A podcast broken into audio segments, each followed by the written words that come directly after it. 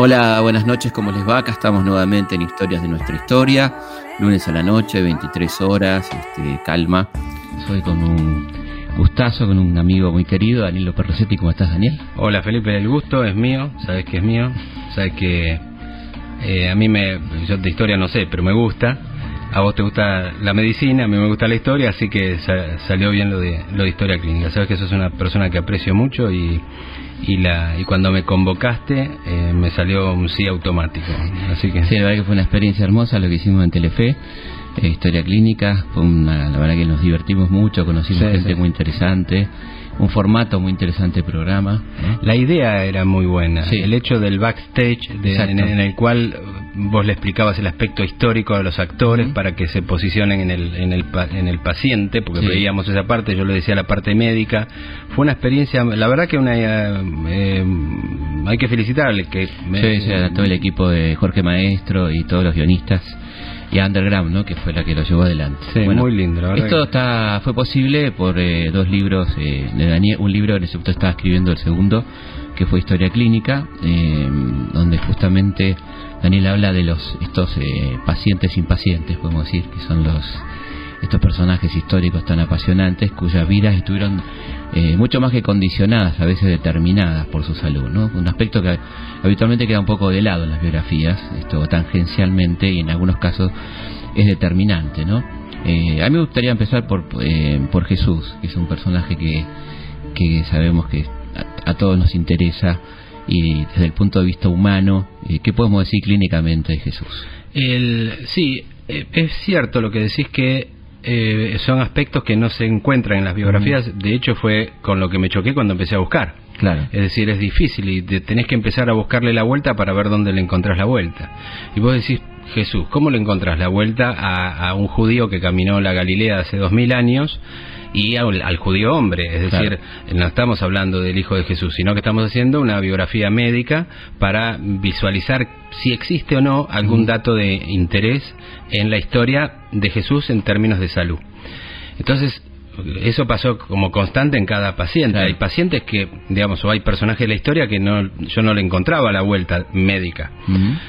Eh, Jesús em, eh, le tuve que buscar la vuelta médica porque también es cierto que la historia se remite a nada más que tres años, es decir, no hay más datos de, tres años de su de su de su trabajo, digamos, eh, religioso. Em, pero claro, me empecé a nutrir de Flavio Josefo, temas de la época, cómo vivían los judíos de la época, qué era la dominación romana, cosas que para vos son muy fáciles, para mí no, y cómo eran los romanos, los romanos iban y tomaban, era, era, eran, bueno, con las crucifixiones eran los nazis de la época, en ese momento respetaban la religión local siempre y cuando no generara problemas políticos o de, o de tributo, pero eh, una de las fuentes fue la Biblia, es decir, tengo que tomar la Biblia, el Nuevo Testamento y el Viejo Testamento. El Viejo Testamento porque es el único que, digamos, que es la base cultural de Jesús. Y el Nuevo Testamento, que es lo que de él se escribió 100 años después, a alguien que, o algunas personas que recopilaron información por transmisión oral. Eh, y una de las cosas que ya me llamó la atención es cuando viene, cuando lo detienen los romanos, eh, en, el, en el momento de la última cena. Y uno se imagina, aparte tuve la oportunidad de ir a Jerusalén, a ver los rollos del Mar Muerto, buscar información relativa a esta. Y claro, cuando vos ves los, eh, Felipe, los, los hechos de la última cena, uno se imagina una última cena, reparte el pan entre sus discípulos, hablan, eh, la traición de Judas, que, que, puede ser un hecho político, habrá que discutirlo, los especialistas eh, discuten cuál fue, si fue una traición, qué sucedió ahí, pero bueno, más allá de eso, eh, va a orar al Monte de los Olivos, después eh, viene una, unos romanos a detenerlo, unos soldados romanos a detenerlo, él lo identifica Judas con un beso, así lo entrega, se lo llevan, van caminando, obviamente, no iban en auto, y llegan y se lo presentan al ex sumo sacerdote, Anás, quien lo interroga, entre comillas, y después se lo llevan al sumo sacerdote, Caifás, cuya tumba fue encontrada no hace mucho tiempo, quien también lo interroga. Después hacen un juicio sumario del Cenedrín. Se supone que a medianoche, 73 miembros, no estarían todos.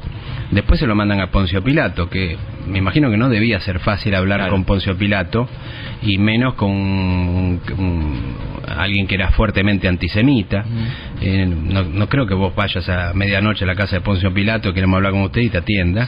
Pero bueno, se ve que Poncio Pilato lo atiende, lo interroga y como no ve nada negativo en él y era época de Pascuas, como dicen los evangelios, él no quería lío con los judíos porque Jerusalén de haber a lo mejor mil, dos mil, tres mil personas pasaba a tener a lo mejor diez mil eh, personas que iban por la Pascua judía. Entonces se lo manda a Herodes Antipas, que está en la torre de Antonina, en la otra punta de Jerusalén. Y se ve que Herodes Antipas tenía tiempo también. O sea que se le tocaron timbre y entró, lo recibió, lo interrogó y dijo que era su natural, es decir, era el rey natural de un Galileo. Y lo interrogó, no vio nada injusto en él, dice la Biblia, y lo envió nuevamente a Pilato. Pilato debe haber dicho, qué macana, como me lavo las manos de esto lo interroga, pasa un par de cosas más y viene eh, esto de Barrabás, el plebiscito de Barrabás, el pueblo que serían 50 personas, no sé, no sé cuántas, 8, 32, decide que es por Barrabás, entonces él va a, la flagelación, al suplicio y a la crucifixión. Él fue detenido en la noche de Pascua, y es crucificado, según el mismo texto, el Nuevo Testamento, a las 9 de la mañana del día siguiente. Y está en la cruz seis horas y muere, por la causa de muerte que podemos analizar, a las 3 de la tarde. Yo digo, ¿todos estos hechos históricos pudieron suceder en 10, 12 horas? Es raro. No, no me pega, 10, 12 horas. Si yo tengo que hacer un trámite acá, en, en, algún rato ya se me fue una hora, dos horas. ¿Cómo lo van a todos? Y eso me llevó a buscar el hecho de que en ese momento había dos calendarios, un calendario antiguo y un calendario moderno. Uno que era eh, solar y otro más perfecto, solar y lunar, que usaban las clases acomodadas y los este, astrónomos y los sacerdotes más acaudalados. Y el antiguo, que era más imperfecto, que usaban obviamente la gente más pobre. Jesús era pobre, seguramente se regía por el calendario antiguo. Bueno, ¿qué sucede? Que los cuatro evangelistas del Nuevo Testamento que escriben la historia de Jesús 100 años después, dicen que fue una cena pascual. El tema es que en el calendario antiguo, el que usaba Jesús porque era pobre, y a los pobres se dirigía, y no podía ser de otro modo, en el calendario antiguo, las fiestas judías importantes, el Año Nuevo Judío, la fiesta de los tabernáculos y obviamente la Pascua judía, caía siempre en miércoles, que era el día en que eh, Jehová separa la, luz de la noche, generando el astro rey para el, día y el astro para la noche y las estrellas del firmamento. Entonces siempre tenían que hacer caer la Pascua en miércoles. Ahora, el miércoles judío no empieza a las 12 de la noche. El miércoles judío empieza con la, última, la primera estrella del día anterior. Con lo cual, el miércoles judío de la Pascua judía, de ese momento que los cuatro evangelistas coinciden, tuvo que haber sido el martes de la tarde. Entonces ahí cierra que la muerte haya sido a las 3 de la tarde de un viernes y que él haya sido detenido a las 6, 7 de la tarde del martes entonces ahí sí yo tengo el martes, martes a la noche, todo el miércoles, miércoles a la noche, jueves, jueves, jueves a la noche y viernes lo de Barrabás y la crucifixión a las, a las 9 de la mañana, la muerte a las 3. Eso agrega al estrés agudo un componente de estrés crónico porque ya con esos días de sufrimiento hay elevación de cortisol, modificación de ciertos neurotransmisores y una cantidad de sufrimiento con deshidratación y una serie de cuestiones que dije, acá hay historia clínica. Después viene las causas de muerte, que eso sí está más estudiado, de por qué muere un crucificado. Que, dicho rápidamente, alguien en la crucifixión, porque lo, lo que los, los romanos querían hacer es que la persona muera pero lentamente es decir, que sufra al morir, no era matarlo así nomás. Por eso la crucifixión era, eh, pasaban dos clavos por las muñecas, no como están en los crucifijos, que están en la palma de la mano, porque en la palma de la mano no resiste. por el peso del cuerpo, ¿no es cierto? Claro. los estudios de Barbet de principio del siglo pasado demuestran que un, crucificado no resiste y entonces tiene que pasar el, clavo por la muñeca. Y como está en la película em, la última pasión de Jesús, eh, los romanos extendían el antebrazo sobre el suelo del reo, mm, em, flexionaban la mano de la palma hacia el antebrazo, entonces se forma un pliegue y ahí en el medio del pliegue pasaban el clavo. Eso pasa por el medio del, de, la, de, la, muñeca, que son ocho huesos, escafoide, semilunar, piramidal, pisiforme, trapecio, trapezoide, hueso grande y ganchoso, y cuando pasa por el medio, casi inexorablemente rompe el nervio cubital. Cuando eso sucede, por una reacción neurológica, no importa, el dedo pulgar se opone a la palma. Y después te cuento por qué esto. De ahí lo cuelgan de los brazos. Y en las piernas pasa un clavo único a través de los huesos del talón, del calcáneo. Pero le flexionan la rodilla, los miembros inferiores, para que, porque cuando uno está colgado desde sus eh, manos, vos morirías por asfixia en pocos minutos. No podés respirar por una cuestión dinámica de movimiento respiratorio. Entonces, le tenían que dar un soporte en la parte inferior de la cruz, pero le tenían que dar la oportunidad de que se levante sobre sus piernas para mantener su tórax elevado y así poder hacer los movimientos respiratorios con la contracción de los músculos intercostales. Quiere decir que en cada movimiento respiratorio el reo crucificado, Felipe, tenía que pararse sobre su clavo que pasaba por, por los talones y subirse para poder respirar. Imagínate el sufrimiento. El nivel de perversión, ¿no? Bueno, se hablan de cientos y hasta de miles de crucifixiones en algunos periodos, en, pocos días, y cruces cabezas abajo, y, y, faltaba madera. La única que se encontró es un pedazo de madera de olivo, y en un cementerio judío, un cementerio en Jerusalén, que está con el clavo pasado, un clavo de 12 centímetros, ahí uno sabe más o menos lo que usaban habitualmente los romanos, y mm, y llegó a faltar madera, con lo cual se supone que ya crucificaban en los árboles o en las mismas cruces, ¿no? Eh, y la persona muere por asfixia. La causa de muerte, bueno, taquicardia, falta de oxígeno, aumento de hidrocarbono. Sí, verdaderamente un sufrimiento eh, abrumador. Entonces le busqué la vuelta, como más los factores culturales, es decir, cuál era la psicología de un hijo de un carpintero y de un judío que eh, teóricamente no sabía leer o no dejó nada escrito, pero, mm. pero eh, a los 13 años heredó el trabajo del padre, como todo judío en esa condición, eh, hablaba en la sinagoga como un maestro, como un rabí, en algún momento escribe como una vara en la tierra. Bueno, le empecé a buscar la vuelta del judío del Galileo, profeta de esa época, dando, digamos, arañando para ver dónde hay elementos de historia de historia clínica, ¿no? La fortuna es de los valientes, Sancho amigo. Hasta ahora a mí no me ha sonreído demasiado. Es una mujer arisca. Eso es cierto, pero mira, la aventura nos aguarda antes de lo que cabría esperar.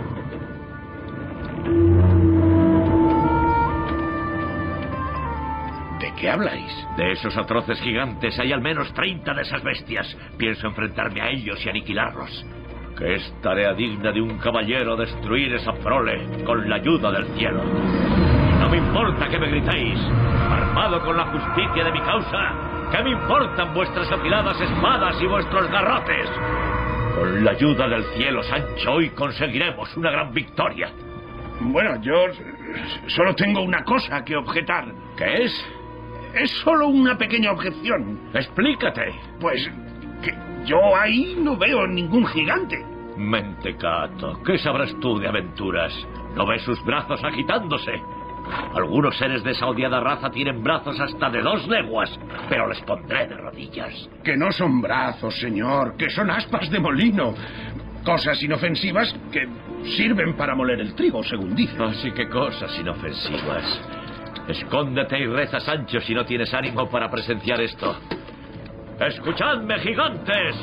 Será un desigual combate, pues yo lucho por el cielo y la sin par Dulcinea del Toboso. Decid lo que queráis, pero son molinos. En cuanto a, mm, a la historia clínica de Quijote y Sancho Panza, ¿qué, qué podemos decir? Dándolos por personajes reales, sabemos que son de ficción, por supuesto, pero... El, bueno, el, ese me gustó mucho también. De los 20 personajes es el único que es eh, de la fantasía. claro. Sí. Y siempre que me tocó hacer una historia clínica de un personaje, en la medida que te encariñas con el personaje, uno dice, pucha, habrán actuado bien los médicos, ¿no? Y la otra es qué sé yo, un Belgrano. Hoy viajás en el tiempo y llevas una valijita y lo curás a Belgrano. o, sea, o sea, o lo, operás de válvulas cardíacas o, y lo curás, cambia la historia argentina. Totalmente. O sea, eso también me pregunté en forma ¿Quién de estos tratados con la medicina de hoy cambiaba la historia? Y bueno, Eva Perón cambiaba la historia. Claro. Eh, porque tenía alta posibilidad de sobrevida. Belgrano tenía alta posibilidad de sobrevida con la medicina actual. ¿Por qué me acuerdo de esto? Porque si vos me decís que viaje en el tiempo para curar a, la obra de Cervantes, para que no se vuelva loco y no, se, y no nazca, eh, digamos, el, personaje mítico, bueno, claramente con antidepresivos, con anticomiciales que son para epilepsia, con este, los que se llaman neurolépticos y muchas sustancias que hoy se usan en psicofarmacología, eh, nunca se hubiera vuelto loco y nunca hubiera nacido Don Quijote. Así que hubiera sido el único que no hubiera medicado, porque si no, no existiría Don Quijote. ¿Y qué se puede decir? Que estaba loco, loco de remate, loco de remate, claramente, que vivían, pero aparte un loco lindo, una, una fantasía que uno siente que sigue cabalgando después de 400 años. En cambio, Sancho Panza no. Él estaba loco, quizás con algo que se llama parafrenia, una persona que cabalga entre, la, entre el mundo de la realidad y la fantasía. Loco significa en medicina psicosis. Psicosis significa alejado del mundo de la realidad. Alejado del mundo de la realidad es alucinaciones, composiciones alucinatorias complejas, como pudo haber tenido Don Quijote, el hecho de embestir a unos gigantes que no eran otra cosa que molinos, aunque su escudero le dice que no lo haga porque eran molinos y no escuderos. Eh, Em, y él lo hace de todos modos, pero cuando las aspas del molino lo revolean y su escudero lo ayuda, le dice Don Quijote, yo le dije que eran que, que no eran eh, gigantes, sino que eran molinos. Y cuando él mira, dicen, ah, ahora son molinos. Cuando los embestí eran gigantes. Este, eran gigantes y dice que era el mago Festón quien lo habría este, habría hecho ese hechizo para hacerlo eh, sentir mal. Tate, os venció el gigante gracias a las artes del mago y negromante Freston. ¿Quién? Convirtió al gigante en molino para derrotarme. Pues el mago ese os ha dejado bien magullado. Las magulladuras son medallas de honor. Mm. Ayúdame a levantarme, Sancho. Sí. Honor. Siempre supe que traías magulladuras, que no dinero. Bueno, eso es una eh, eso es una parafrenia, cabalga entre la verdad y la fantasía. En cambio, Sancho Panza, que muy probablemente y esto lo hago en la facultad con los con los cursantes. ¿Y Sancho Panza qué enfermedad puede tener? ¿Está psiquiátrico o no está psiquiátrico? ¿Tiene colesterol? Y sí, lo más probable, doctor, que tenga colesterol. ¿Y será hipertenso? Y si lo pensaba, debe ser hipertenso, probablemente diabético, probablemente eh, síndrome metabólico. El otro completamente loco de remate porque incluso usaba una armadura de 200 años atrás para ese entonces y era claro que estaba absolutamente de la nuca, un psicótico. Pero Sancho Panza no era psicótico, era un enorme crédulo. O sea, le creía enormemente. Esa historia clínica me gustó mucho y cuando él se cura se muere. Claro. O sea, pasa eso que, cuando, se cura se muere. Cuando se cura se muere. La verdad que es me gustó como paciente porque en ese viaje que vos decís, ¿tengo un paciente? Sí, tenés un paciente psiquiátrico. absolutamente. Bueno, y otro hermoso personaje es Da Vinci, a, quien también te dedicaste mucho, ¿no? Leonardo, Leonardo es un... Eh, sí, porque aparte hice otro trabajo que es el cerebro de Leonardo. O sea, Leonardo da Vinci es un número uno fuera de serie, fuera de toda serie. Bueno, eso no se le escapa, digamos, a la, a la noción de ningún observador, un genio un genio total, un, creador, alguien que imaginó y planeó el helicóptero 500 años antes de su desarrollo. El submarino. El submarino, los mm. escafandras de, La otra vez en Roma, que hay varios museos de... Mm. Cuando vos ves la reproducción tridimensional de lo que de ese hombre hizo, y vos decís, pero eh, realmente. claro, después ves la Gioconda, que es lo que primero uno ve de chico, pero también hay que ubicarse bueno, vos sos historiador y lo sabés, ¿no? El hecho de que uno se ubica en ese momento histórico. En ese momento histórico, él trabajaba de artista, porque lo era, para vivir. Claro. pero todo lo que tenía que ver con ciencia, que era la disección de, de cadáveres, por ejemplo, el hecho de analizar un feto dentro del, del, útero, el hecho de ver las eh, cavidades del cerebro, los, los, ventrículos cerebrales, etcétera, él lo hacía con cadáveres y por gusto, es decir, no se lo pagaba a nadie, era un científico, o sea, estudió la circulación de la sangre, el vuelo de los pájaros, era un hombre mm, extraordinario, era eh, muy probablemente, bueno, escribía de derecha a izquierda, escribía al revés, había que leerlos con un espejo las cosas, una inventiva enorme, era zurdo, no es casual que los, mm, los zurdos, bueno, Miguel Ángel, Leonardo, el, hecho de que sean zurdos, viste que hay muchos genios zurdos, ¿no? Muchos genios zurdos, muchos genios zurdos. El cerebro tiene dos hemisferios, dos mitades, izquierda y derecha. La izquierda tiene determinadas funciones, la derecha otras funciones. La izquierda es lógico, lógica, matemática, secuencial, eh, lingüística, racional. La derecha es holística, creativa, musical, inventiva, eh, artística. Aparentemente está estudiado, pero no es determinante, no hay medicina basada en la evidencia de eso, que más de una persona con desarrollo predominante del hemisferio derecho tiene facultades creativas por encima de la media. Los artistas, hay un estudio de artistas plásticos de Estados Unidos donde la cantidad de zurdos casi triplica la cantidad de zurdos en la población general, que normalmente va entre un 7 y un 10%. Hay zurdos desde las eh, desde las pinturas rupestres que se ve que había zurdos, siempre hubo zurdos. Y el y yo creo que acá la surdera abona la posibilidad de que sí, el desarrollo del hemisferio derecho, como se da, por ejemplo, en un acto meditativo, permite la ideación de imágenes artísticas y creativas eh, superlativas. Y yo creo que el cerebro de él tuvo esa característica. Bueno, después de otro personaje que nos gusta a los dos y que regalaba enfermedades era Beethoven, ¿no? Beethoven, si a vos te gusta mucho Beethoven. Es un libro, Beethoven es uno de los peores que me tocó porque es un libro de patología. Claro. O sea, algunas cosas a mí uno intentaba eh, recortarla. Eh, porque a lo mejor no son determinantes o eran muy conjeturales, como que no, no, no tiene relevancia algunas cosas. Pero Beethoven la pasó fea en serio. O sea, sufrió mucho. Y, y, aparte portador de, esa, de ese oído absoluto con la paradoja que la novena sinfonía, ya a los 50 y casi llegando a 48, 47, ya no escuchaba. Claro. Y ponía una madera en la boca, mordiéndola con los dientes, apoyándola sobre el piano para sentir la vibración del piano y que pase directamente a la caja craneana y transmitir más fácilmente del oído medio para adentro y poder escuchar un poquito más. Claro y tener ese oído absoluto, el sufrimiento, que los especialistas hasta lo relacionan en cada parte de su peoría de la auditiva que sufrió enormemente, con las características de las piezas musicales que compuso. Eh, eh, terminar con una bueno con un compromiso de insuficiencia hepática importante con hemorragia digestiva en ese momento le hicieron cuando hay insuficiencia hepática Felipe eh, entre otras cosas, te falta albúmina, una proteína en la, en la sangre que hace que te hinches y con abdomen hinchado y mucho líquido, retención de líquido. Entonces lo que hacen, que también se lo hicieron a Napoleón, a los dos, es con unos tubos hacer un drenaje del abdomen, como lo que hoy es la, la paroscopía, ¿viste? que se opera, porque te opera el apéndice con tubos y que se hace un pequeño agujero y se pone el tubo y, y trabajas adentro. Bueno, en ese momento existía la laparoscopía, pero con la sola eh, necesidad de liberar líquido adentro. Ahora, cuando se hacía la laparoscopía, vos sacabas líquido, pero cuando metías el trocar ese, el tubo ese, metías bacterias. Claro. Entonces se infectaba y tenías peritonitis. Era casi seguro que alguien que le hacían, no había desinfección, claro. Sabían lo que eran las bacterias, metías un tubo y murió por insuficiencia hepática. Pero la cantidad de enfermedades tal es así que era tan polisintomático que había que pensar y descartar la sífilis. Claro. Porque la sífilis es la gran simuladora. Gran simuladora se dice en medicina porque te puede dar desde una artritis hasta una demencia.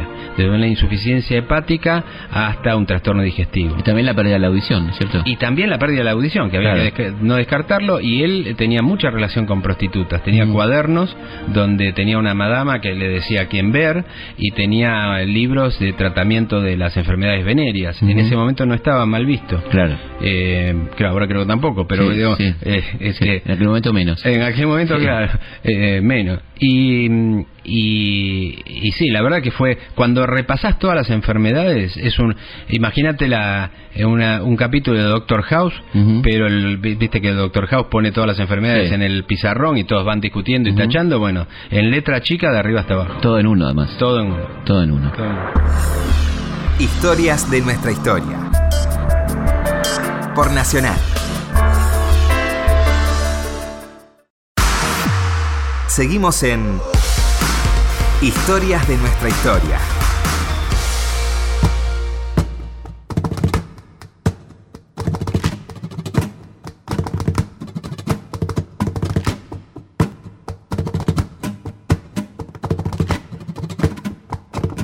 Seguimos en Historia de nuestra historia. Quería pasarle nuestra vía de comunicación, que son nuestro sitio web, elhistoriador.com.ar. También este, nuestra página de Twitter, que es arroba Felipe Pigna, al igual que la página de Instagram, arroba Felipe Pigna, y también el Facebook Felipe Pigna, página oficial. Ahí se pueden contactar. Y el mail finalmente es consultaspigna arroba gmail.com. Felipe Piña está en la radio pública. Historias de nuestra historia. Hasta las 24.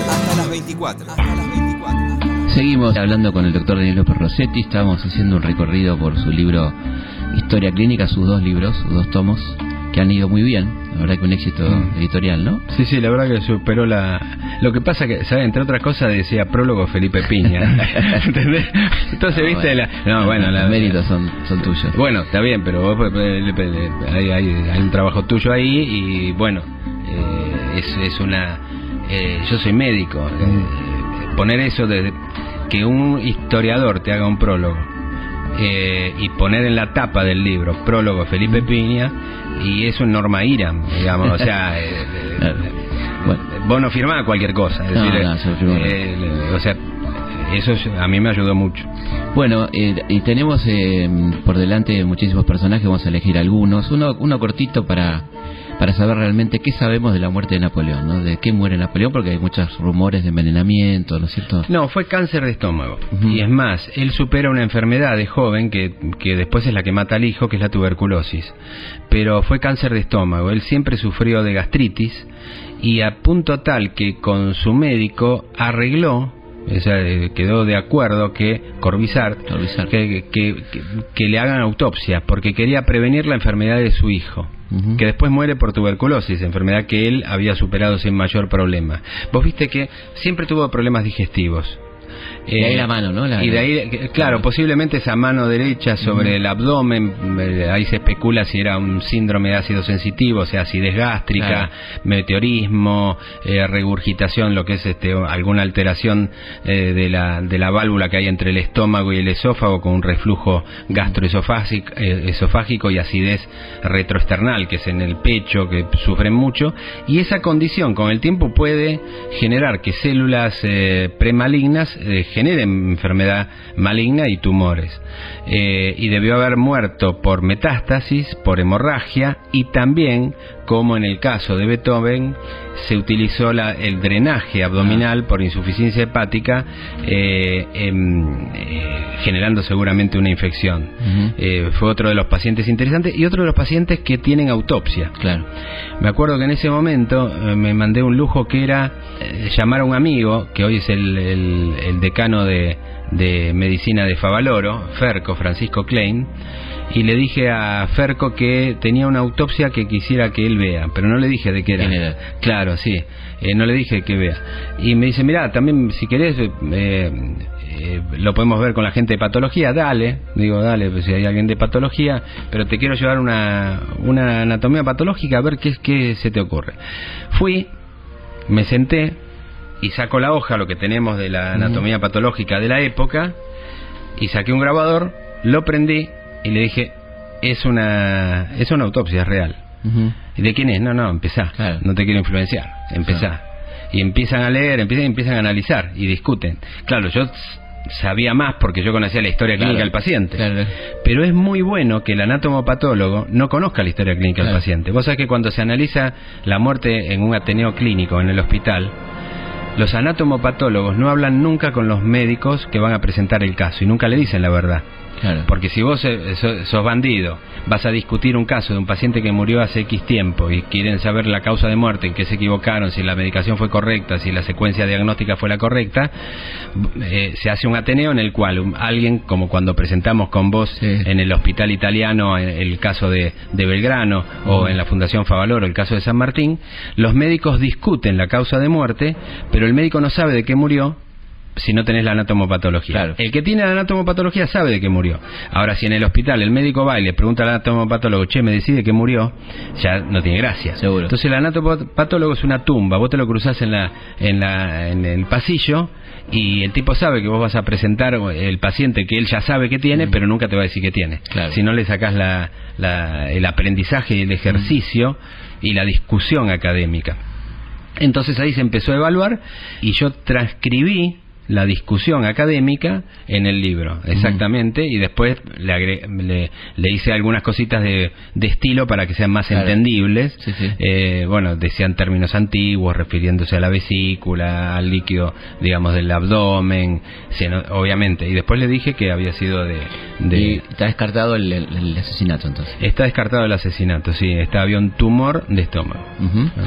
Bueno, hablemos de nuestro querido Manuel Belgrano. Antes una cosita que, que fue un descubrimiento tuyo, me parece, ¿no? De que muere Darwin. Eh, la historia clínica de Darwin es muy interesante, es muy interesante. Aparte, en el libro hago de cuenta que él le explica a un médico la teoría de la evolución. O sea, juego con que él va al médico, quien no lo puede curar porque no tiene idea de la patología que tiene, y entonces el médico aprovecha sobre el final de la consulta y le dice, profesor, este, ya que usted tiene un libro tan exitoso, tan... Porque tanto Darwin como Freud tuvieron dos cosas, que hicieron libros científicos de lectura popular. Claro.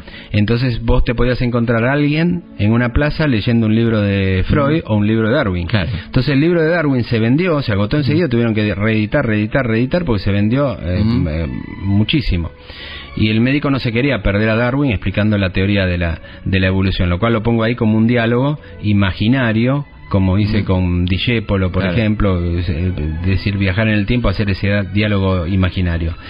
Eh, y él muere por una patología eh, cardiológica más asociación de digestiva, que la, uno la puede relacionar con el hecho eh, cuando en Mendoza a él lo, lo pica una vinchuca.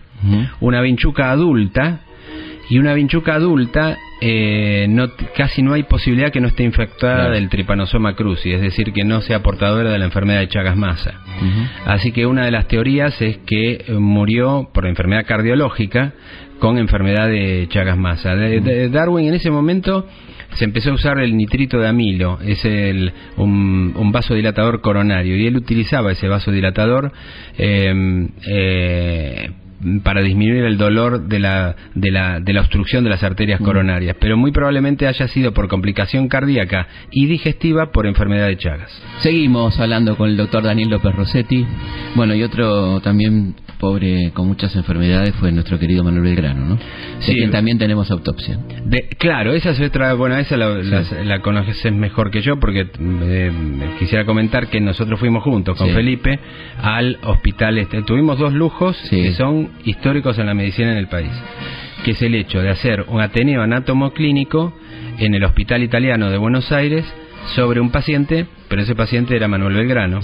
Y lo mismo hicimos en la Fundación Favaloro sobre un paciente, pero ese paciente era el general San Martín. Sí, fantástico. Para... Recuerdo hermoso. ¿no? no, una cosa fuera de serie, porque eh, nosotros presentamos al paciente. Presentar al paciente significa que uno está en el, en el aula magna del hospital, están todos los médicos del hospital, eh, yo conozco al paciente, los médicos no, Felipe conoce al paciente y conoce sobradamente la historia y, presenta al yo presentaba al paciente el cuadro clínico en un momento tal y Felipe presentaba el contexto histórico de ese momento, lo cual era un lujo para el auditorio, ¿entendés? O sea, imagínatelo, una cosa hermosa, era un lujo. Y nos habremos tomado eso entre 20 y 25 minutos. Eh, cada slide era la parte médica y el contexto histórico que agregaba Felipe. Y después nos dimos el lujo, por el cuadro clínico que tenía, que era claramente de insuficiencia cardíaca, con miembros inferiores con edema, hinchazón de pies, no podía cabalgar, no podía dormir acostado, tenía que estar con hidropesía. Hidropesía, acumulación de líquido en la panza, hidropesía era el término de la época, hoy se llama asitis, y mm, no podía cabalgar, no podía dormir, de, digamos, acostado porque se le inundaban los pulmones de agua, lo tenías que levantar, es decir, era claramente una disnea grado 4, que se llama en medicina, con una insuficiencia cardíaca en grado estadio terminal. Y eso generalmente cursa con corazón agrandado, con una radiografía de tórax característica y con un electrocardiograma característico. Entonces, habiendo hecho el diagnóstico previo nosotros que eh, el paciente tenía esa insuficiencia cardíaca, nos dimos el lujo de buscar en el hospital un electrocardiograma de una insuficiencia cardíaca, una radiografía compatible con insuficiencia cardíaca y este eh, y una anatomopatología hepática pulmonar de insuficiencia cardíaca, con lo cual después que terminamos nosotros de hablar, los anatomopatólogos tuvieron la oportunidad de mostrar esas características. Y ahí todos los médicos discutieron el caso Belgrano. Y recuerdo que el doctor Berrocal, el jefe de hemodinamia, hemodinamia es el que trabaja, viste, sobre las arterias, y que te pone los stents en, en las coronarias, me tocó así del hombro, entonces yo me tiro para atrás para hablar con Berrocal y pensé que me iba a preguntar algo médico y me dijo, Daniel, hermoso.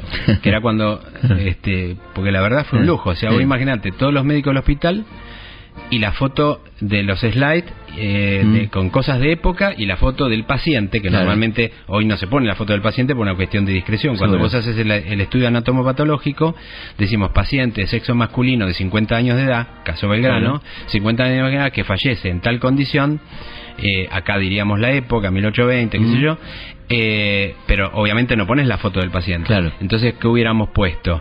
Eh, eh MB, Manuel Belgrano. Es lo que se pone en las historias clínicas donde se resguarda la identidad. Pero acá había un lujo que para los jóvenes era extraordinario. Y era tener la foto de Belgrano. Entonces, hablar de la patología de Belgrano fue... Y también se, se pudo haber tenido perfectamente, ¿no? Mal de Chagas él también probablemente haya, mm. lo, hubiera tenido. La sintomatología era de insuficiencia cardíaca por sífilis.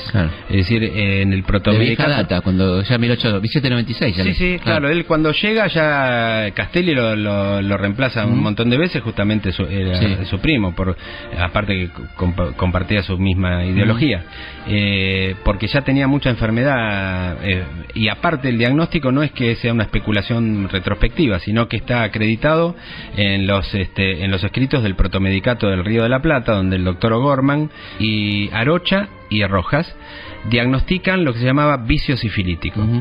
Y el vicio sifilítico tiene muchas manifestaciones. Una es la cardiológica, que es la que seguramente afectó y generó insuficiencia cardíaca en, Manuel Belgrano los últimos 14 meses de su vida.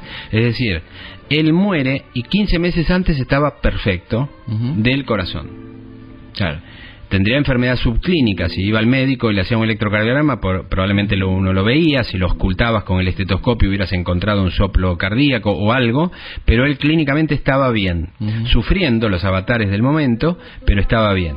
Y cuando debuta con la insuficiencia cardíaca, tiene 14 meses de evolución y fallece por insuficiencia cardíaca y tenemos autopsia. En la autopsia no abrieron el corazón. Y vos tenés un libro que a mí me gustó mucho. Yo aprendí mucho de tus libros de, de los de chicos. Porque cuando un historiador hace un libro para chicos, hace un esfuerzo docente. Sí. Y en uno de tus libros de Belgrano, la historieta. La historieta, historieta, en la última hoja está Sullivan, que le dice, supongo que a Ridgehead, que era el médico de él, el que hace la autopsia era Sullivan. Ridgehead, que era el médico de él los últimos siete años y que era muy amigo, no se animó a hacerle la autopsia. Hizo el diagnóstico clínico, pero no se animó a abrirle el corazón, o sea, abrirle el pecho. Entonces se lo hizo un tal Sullivan. Cuando Sullivan sale, le describe lo que vos pones en el libro. Eh, y creo que estaba con un pizarrón, algo así, y dibujado un corazón enorme. Y diciendo, y claro, en una insuficiencia cardíaca congestiva terminal, el corazón está agrandado, está muy grande, se llama cardiomegalia. Entonces era obvio que el corazón, que tiene el tamaño de un puño, acá probablemente tenía el tamaño de un puño de box, con un guante de box de 11 onzas, ¿entendés? Entonces es claro que abrís el pecho y ves un corazón con cardiomegalia. Entonces le describe Sullivan, cuando sale de hacer la autopsia a Ridgehead, le dice eh, su amigo es un hombre de gran corazón, puede tener el corazón grande. Y vos eso lo pones en, el, la historieta. Deberías volver a Buenos Aires. Esto ya excede lo que yo puedo hacer aquí. Voy a ir a Buenos Aires. Eso sí, no creo que nadie quiera que me cure. Bueno, bueno, bueno, no es para tanto. Dos derrotas nada más. tuviste muchos triunfos. Ahí está, ahí está, ya está. Ah, es un asco. Nadie perdona una derrota. Pero viene bien que te reemplacen. Vos necesitas descansar, recuperarte, basta de ejército. Continuamos hablando con el doctor Daniel López Rossetti sobre la historia clínica de pacientes muy interesantes de la historia. Hablemos de Perón, ¿no? De, de este hombre con... con Perón tiene, sí. Perón, Perón tiene algo muy interesante que es el fuerte correlato, que es lo que a mí me, me- me llamó mucho la atención y ahí es, tuve la oportunidad de buscar mucha información con eh, Pedro Cosio hijo. Pedro Cosio padre, querido por los peronistas, eh, fue el médico de Perón, que lo siguió en toda su patología en el último momento y el hijo lo atendió durante un periodo de tiempo. Y el hijo conserva todos los electrocardiogramas, así que ahí me hizo una panzada viendo los electrocardiogramas, la evolución, la medicación. Eh, incluso te acordás que teníamos el registro de, en el electrocardiograma del último latido El de último Perón. latido, sí. El último latido de Perón. Una Y cosa el famoso cuaderno La Frida, ¿no? y el, cuare- el cuaderno de tapa dura, la Prida, que, que denota la edad que tenemos y lo usamos, Claro. ¿no? O sea que no Sí. lo podemos... Pero eh, para los pibes que sepan que antes era Sí, un- La el clásico, el cuaderno La Estaba Prida. Rivadavia y La Prida. Rivadavia y la Prida, era como la Sheffer y la, y la Parker, ¿no? Exactamente. Era Rivadavia y la Prida y tenías que eh, escribir con tinta el secante y, y la... Bueno, había un cuaderno La Prida donde las enfermeras de él y Cosio llevaban la historia clínica. Cuando Cosio hijo, en la tercera entrevista que tuve con él, y le gané su confianza, me dijo, doctor, le voy a mostrar algo que le va a interesar. Y me muestra el, el cuaderno. Y yo sabía las fechas, para esa altura había hecho bastante bien la historia clínica de Perón, y sabía las fechas de sus infartos y sus descomposturas cardiológicas, el muere del corazón. Y le dije, ¿podemos ir a los días tales, tales y tales? Es decir, antes del vuelo charter del 72, el, eh, la- el, el infarto después de, De Seiza. de- de Seiza, eh, la Plaza de Mayo de- de- en que se separa en dos, y después la última de la citada, digamos, aparición pública en que dice, yo llevo en mis oídos la más maravillosa música, que para mí la palabra del pueblo argentino. 12 de junio. 12 de junio, convocado por la CGT. Ese otro dato que le, le vuelco siempre a los estudiantes. El paciente te dice la enfermedad que tiene, presta, que, presta atención a lo que te dice, que algo te dice, siempre. El principal el, el instrumento diagnóstico es el oído, y ahí decía que se iba a morir, que ya no volvía. claro. Cosa que sucedió. Claro. Llevo mis oídos, estaba diciendo que se iba, Claro, o sea que no la volvía. despedida. Entonces fui a ver esas cuatro fechas, y me encontré con una sorpresa, a mi juicio, invalorable que en los días anteriores a esos cuatro fechas el paciente no tenía síntomas, pero esos días desencadenaba síntomas. O sea que era claro la relación entre situación estresante y aparición de síntoma cardiológico, lo que permite relacionar estrés agudo con sintomatología cardíaca. Antes del vuelo char- charter en el 707 de Alitalia, el Giuseppe Verdi, tiene un infarto de cara inferior del corazón, claramente por el estrés. Y suponete que no fuera claramente, pero después viene lo de Seiza y es claramente por estrés. Claro. Y después viene el, El lo, de de la- mayo. lo del, lo del primero de mayo y las semanas anteriores al primero de mayo no tiene síntomas, pero en el cuaderno La Prida dice que ese día tuvo dolor cardíaco y le tuvieron que dar vasodilatadores coronarios. Entonces, y después pasa lo mismo el, el 16 de junio. Claro. Quiere decir que son cuatro eventos de historia argentina con cuatro eventos claros de enfermedad cardiológica en los cuales podés relacionar estrés con sintomatología y, y óbito. Eh, eso para mí es muy rico para explicar en, en la Sociedad Argentina de Medicina del Estrés, en el curso universitario de Medicina del Estrés, la relación entre estrés y patología cardiovascular. Un gran fumador, ¿no? Sí, sí, era un gran fumador y un pan arterial. Un pan arterial se llama cuando todas sus arterias sufren. De hecho, tenía em, eh, intermitente o enfermedad de Buerger, que era que por ser gran fumador y sexo masculino, que es un condicionante genético importante, cada tanto tenía que parar por el dolor de la pierna izquierda porque claudicaba por falta de irrigación arterial, por aterosclerosis, por el cigarrillo, genera un dolor.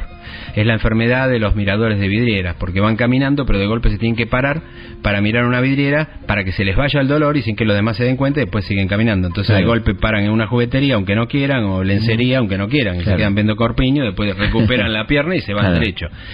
Eh, importante fumador, más la patología prostática, más un quiste hidatídico del óvulo derecho eh, de hígado, más colesterol, más... ¿Eso puede tener que ver con los perros?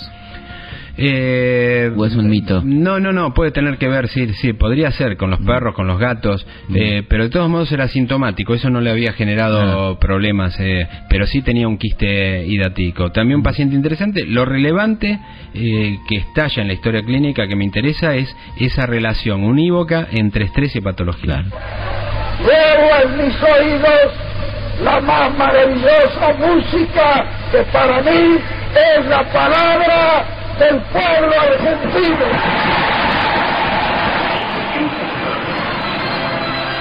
Y bueno, y para terminar, este, hablemos de Enrique Llanto Discépolo, ¿no? Que es uno de tus preferidos. Sí, Discepolo te diría que es quizás mi preferido. Mm. Pero porque se unen varias cosas. Primero porque es Dijépolo, o sea, Claro. Dijépolo es lindo, es lindo. Hermosa O sea, persona. eh, claro, es lindo Dijépolo, Dijépolo me gusta, pero aparte sí le encontré la beta, el, el, el agujero médico claro, claro y su relación con Sigmund Freud. Es decir, Dijépolo muere, viene sufriendo, muere con 36, 37 kilos y muere con lo que se denomina técnicamente muerte súbita. Muerte súbita es que de golpe estás y de golpe dejas de estar. Muerte súbita, súbita tiene tres características, que es la muerte que aparece de un momento a otro sin, sin Aviso. y- sin aviso y que eh, la muerte desde el primer síntoma se produce dentro de las primeras dos horas de ese primer síntoma y de causa natural.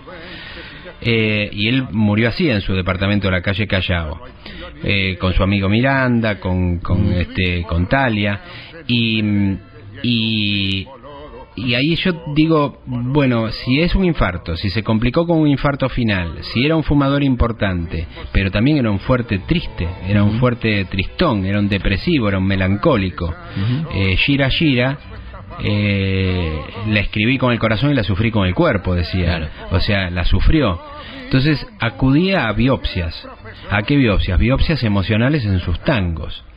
Entonces cuando me encuentro con en el tango 1, donde hay un fuerte componente emocional y donde hay una constitución psicológica profunda, que es la siguiente, a mí la palabra uno me remite a una integración del yo que es superadora y una concentración de la freudiana. Es decir, Freud describe en su primera y segunda tópica freudiana eh, lo que es el inconsciente, el preconsciente y el subconsciente, el ello, el yo y el superyo.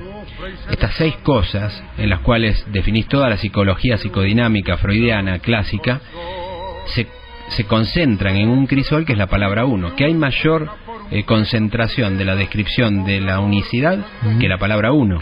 Y dice uno, él, busca, intencional, busca, lleno, pletórico, de esperanza, esperanza, que es más irracional y emocional que la esperanza. Uno busca lleno de esperanza el camino que los sueños, que es más irracional que un sueño. Netamente emoción, que un sueño, prometieron a sus ansias. ¿Qué, qué es el ansia? El, ans- el ansia es ansiedad. Es el anxiety del anglosajón, la ansiedad analítica de Sigmund Freud, que después Sigmund Freud, es más de los anglosajones, Sigmund Freud le da un componente más de angst del alemán, y de ahí la palabra angustia, y cardíacamente angor pectoris. Uno busca lleno de esperanza el camino que los sueños prometieron a sus ansias. Todo eso es emoción, todo eso es tristeza, todo eso es pasión, todo eso es hemisferio derecho, todo eso es corazón. Después viene la única palabra cognitiva racional, sabe. S-A, B larga E, sabe. Y después sigue en, la, en la- el resto de la estrofa todo emocional. Sabe que la lucha, intencionalidad, es cruel, dolor, y mucha, magnitud, pero lucha, lucha, sigue luchando, y se desangra. Desangrarse es la descripción más ancestral del dolor y la muerte. El color rojo de la emergencia, de una luz roja de emergencia, de un, ta- de un tablero de rojo de emergencia, no es por una definición de las Naciones Unidas. Es una definición ancestral del hombre que sabe que el color rojo es premortem, porque perdés sangre por una hemorragia cuando un predador nos lastimaba. Los colores no son casuales. El negro era ceguera, lo cual te da el miedo de la noche. Eh, ¿Dónde te vas a, te- a- a- a cubrir y proteger? En la maleza, en los arbustos, por eso el verde y el, el césped te tranquiliza. Y después del negro que viene, y los colores pasteles que dan paz. La serenidad de los azules, del amanecer. El rojo era lucha y se desangra de sangre es que me estoy muriendo, por la fe, que es más emocional que la fe, que lo empecina. Entonces vos le das toda esa vuelta. Uno busca lleno de esperanza el camino que los sueños prometieron a sus ansias, sabe que la lucha es cruel y mucha, pero lucha y se desangra por la fe que lo empecina. A mí me resulta como una biopsia emocional que me hace pensar en un hombre taciturno, triste, melancólico, depresivo. Y hoy sabemos que esas características psicológicas y emocionales cursan con un aumento de tasa de muerte súbita. Porque hay elementos químicos, ¿no? Que, lo, que llamamos mala sangre. Lo que llamamos mala sangre, es decir, se generan, se generan sustancias en la sangre que se llaman proinflamatorias, interleuquinas, proteína C reactiva, eh, factor de necrosis tumoral alta, eh, eh, algunas modificaciones del fibrinógeno que hacen que las placas de ateroma, que son como los tapones de las arterias coronarias, se rompan y se produzca una coagulación dentro del vaso, el vaso se tapa y eso produce el infarto impresionante, ¿no? Como lo psicológico termina en lo químico, ¿no? Sí, a mí es uno de los pacientes que tenía que más me gusta porque se une mucho a lo freudiano y es muy nuestro, tiene mucho que ver con nuestra historia y tiene mucho que ver con la medicina. O sea, eh, así en esa búsqueda de el solapamiento, de buscar qué se sobrepone a la historia de un personaje desde el punto de vista anímico, en su psicología o en sus exámenes físicos, este es uno de los que me, me, impacta más. ¿Por qué crees que la neurociencia tiene este, este impulso en estos momentos del, del mundo? Eh, bueno, la, eh, la, primera causa es porque la expansión de la neurociencia, es decir, desde que venimos desde, desde desde los faraones que cuando preparaban sus momias conservaban todos los órganos del faraón en los vasos canopes de alabastro para que el faraón pudiera utilizar en el más allá, eh, no le daban bolilla al cerebro, le vaciaban el cerebro, lo vaciaran por las coanas, por la nariz, con gancho, le sacaban todo el cerebro y el cerebro quedaba vacío para que no se pudre y después lo embalsamaban, es decir, lo momificaban, no embalsamaban, lo momificaban, pero guardaban el resto de sus órganos en los, brazos, en los vasos canopes, pero no el cerebro. Pasamos de eso a no valorar el cerebro a que el universo entero tiene que ver con el cerebro. Claro. Digamos que el universo existe porque existe la cognición de su existencia desde nuestra visión individual. ¿Cuál es el universo de la hormiga? Y debe ser limitado. Claro. El nuestro es ilimitado. ¿Por qué? Por las funciones cerebrales. El estudio de las funciones cerebrales se modifica en lo que se llamó la década del cerebro entre el 90 y el 2000 porque se gastó mucha plata y aparecieron grandes estudios que hoy son populares. La, eh, digamos este, la, la, tomografía computada axial con y sin contraste la resonancia magnética nuclear la resonancia magnética nuclear funcional que permite ver que ver realmente qué partes del cerebro se activan cuando una persona piensa cuando una persona siente cuando una persona eh, trae a la memoria algo. Entonces eso generó una expansión de conocimiento y obviamente el, hombre está en la búsqueda de dónde viene y de dónde va y de dónde viene a dónde va debe estar en el cerebro ahí adentro y en la caja en la, en la, en la caja sellada Estás con una experiencia muy interesante en los colegios públicos de la meditación, ¿no? El uso de meditación. Sí, hay mucha información eh, internacional eh, muy seria sobre los beneficios de la meditación, científicamente entendida, sobre la salud. Es decir, cuando las personas meditan se producen modificaciones neurobiológicas que apuntan a mejorar el estado de salud. Está muy documentado, es decir, cómo bajan las sustancias tóxicas en sangre, cómo baja la frecuencia. Esto sería la buena sangre. Esto sería la buena sangre, exactamente. Esto sería la buena sangre. Eh, cómo el corazón baja de frecuencia cardíaca, la presión arterial baja, cómo algo que se llama variabilidad cardíaca, que es algo positivo, aumenta. Eh, está ahí mucha, mucha información y mucha información sobre eh, chicos en colegios secundarios que hacen eh, y primarios que hacen meditación y las mediciones correspondientes. Se nos ocurrió en el Servicio de Medicina del Estrés del Hospital de San Isidro eh, hacer un plan piloto. la verdad que fue una movida que superó nuestra expectativa. ¿Qué se nos ocurrió? Evaluar seis colegios públicos del partido con distinto nivel socioeconómico, es decir, colegios públicos por un lado, pero uno en Martínez con un nivel socioeconómico y uno enfrente de la cava. Es decir, ¿para qué? Para tomar eh, noción de saber que los resultados puedan ser extrapolables a distintos niveles socioculturales, porque ahí, por ejemplo, yo no, no, lo sabía de antemano, pero uno descubre que muchos chicos que van a colegio de San Isidro vienen de José Cepaz, porque sus padres los traen cuando vienen a trabajar. Claro. ¿no? Entonces, eh, el estudio fue muy demostrativo por el corte, em, eh, digamos, transversal socioeconómico. Eso fue muy útil. Después lo hicimos en seis colegios públicos. ¿Qué hicimos? Convocamos a las maestras de esos colegios de plan piloto, que fueron las cinco localidades del, de San Isidro, a una charla en el hospital. Les explicamos el proyecto y las que desearon adherir, un voluntario, las capacitamos durante cuatro semanas en el hospital para dar eh, relajación psicofísica y meditación durante 10 minutos todos los días a la mañana. En chicos de sexto grado, el último año de colegio primario. Los resultados fueron excelentes, lo tenemos medido mejora de las facultades cognitivas, concentración, estudio, memoria, mejora de la conducta, mejora de la relación vincular con la maestra eh, y una cosa muy interesante, disminución de la hiperactivación y violencia. Eh, los datos de cuestionarios llenados por los padres fueron muy favorables, por las maestras también y por los chicos también. Así que estamos muy contentos con eso y ahora replicando, hemos convocado y ya tenemos cerca de 300 colegios que están buscando información y 50 colegios que van a acreditar. Los vamos a capacitar por vía internet a distancia a los docentes y vamos a extender esto en la medida que podamos por todo el país. Eh, la verdad que estamos contentos porque ese, em, está científicamente probado y, la verdad que son todos beneficios. El hecho de pensar las mejoras cognitivas, disminución de violencia y la eh, mejora de la relación, vincular con el maestro lo sugieren que, es bueno practicar. Y con solo 10 minutos por día, ¿no? Con solo 10 minutos por día que los chicos muchas veces piden repetir y que lo hacen en la casa. Tenemos escritos de pibes que a lo mejor hay uno que una madre que manda uno, me acuerdo, que no me acuerdo de cuál de los seis colegios, que lo, lo cascó al chico, ¿viste? Se ve que se mandó una macana y le, dio, le, debe haber dicho de todo. El pibe desaparece. Entonces lo busca y lo encuentra en la habitación. ¿Qué estás haciendo? Le dice, meditando. Hay otro, viste, estaba respirando hondo. O sea, el tipo reaccionó de otro modo, eh, se, acudió a una herramienta que antes de esto no lo tenía, otra descripción también observacional, que pues, nosotros lo llamamos así, pues son descripciones observacionales que los padres hacen, es que hubo una discusión matrimonial, no sé de qué tenor, supongo que no mucho, pero bueno, el, el pibe se metió en el medio de la discusión y lo vio agitado al padre y le dijo, pa, respira hondo. O sea, viste, los pibes aprenden en el colegio, aprenden a no fumar, entonces van a casa, no fumes. Aprenden ecología, van a casa, no, tienes esto acá. Claro. Y ah, parece que aprenden esto, así que nos entusiasma mucho eh, desarrollar este área.